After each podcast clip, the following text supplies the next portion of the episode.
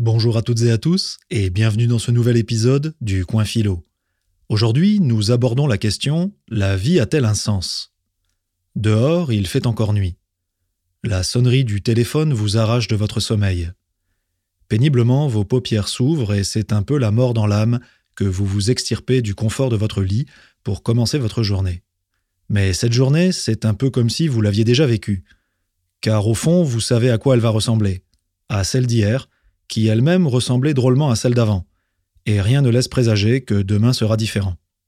Une odeur insidieuse se glisse dans vos narines, c'est celle du réchauffé. Métro, boulot, dodo. Les jours se suivent et se ressemblent.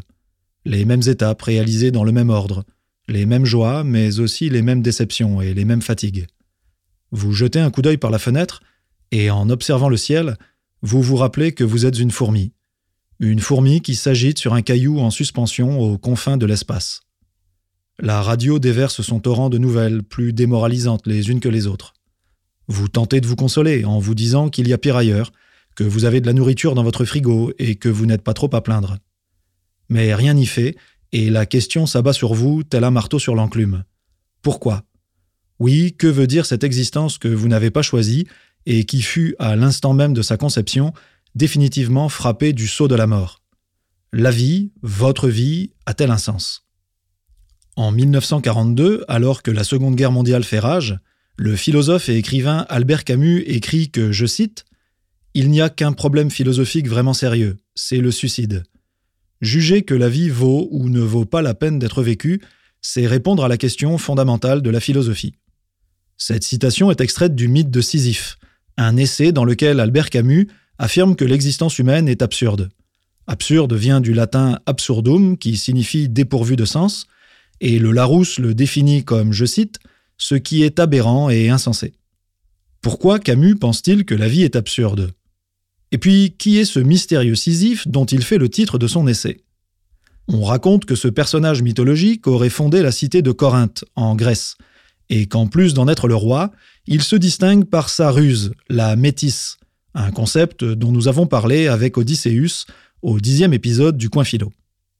Un jour, Zeus, le roi des dieux, tombe sous le charme d'Égine, une ravissante nymphe dont le père est Asopos, un dieu fleuve. Ne pouvant résister à la tentation, Zeus se métamorphose en aigle et l'enlève. La disparition soudaine d'Égine plonge Asopos dans une profonde inquiétude, et déterminé à la retrouver, il part à sa recherche. En arrivant à Corinthe, Asopos questionne Sisyphe qui lui révèle avoir aperçu Zeus et Égine traverser sa ville. En signe de gratitude, Asopos fait jaillir une source d'eau dans la citadelle de Corinthe avant d'aller réclamer sa fille à Zeus. Mais fou de rage d'avoir été débusqué, celui-ci le foudroie sur place et emporte sa fille sur une île au large d'Athènes qui deviendra l'île d'Égine. De retour sur l'Olympe, Zeus demande à Thanatos, la personnification de la mort, d'amener Sisyphe dans les enfers pour le punir.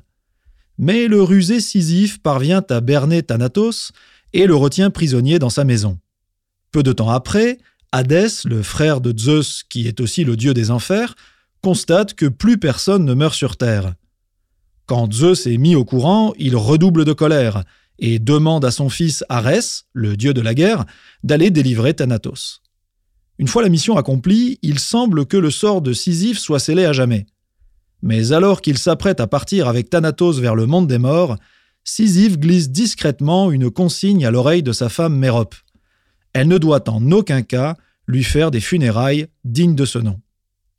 Arrivé aux enfers, Sisyphe se plaint à Hadès. Sa femme ne lui a pas offert de sépulture, en conséquence de quoi il doit remonter sur terre pour la réprimander. Et il promet de revenir ensuite. Hadès accepte. Mais vous vous doutez bien qu'une fois revenu sur le plancher des vaches, Sisyphe n'honore pas sa promesse et poursuit son existence comme si de rien n'était. Ce mensonge va même lui permettre de vivre jusqu'à un âge très avancé, mais il finira par lui revenir en plein visage tel un boomerang. Car Sisyphe doit, comme vous et moi, mourir un jour ou l'autre. Il ne peut éternellement échapper à son destin. Le jour de sa mort, Zeus demande à Hadès de l'envoyer dans le Tartare, la partie des enfers où sont châtiées les âmes des criminels et des fourbes. Et pour lui faire payer son insolence et son hubris, Sisyphe devra pousser un énorme rocher en haut d'une montagne. C'est une tâche ardue, douloureuse, longue et absurde, car à chaque fois qu'il arrive au sommet, le rocher dégringole au bas de la montagne. Il doit alors redescendre et recommencer pour l'éternité. C'est donc ce mythe qu'Albert Camus choisit comme symbole de la condition humaine. Notre existence, à l'image de celle de Sisyphe, est absurde. Elle se répète sans autre but que sa fin inéluctable, à savoir la mort. Car l'absurde, c'est d'abord un sentiment, qui surgit brutalement lors d'une prise de conscience.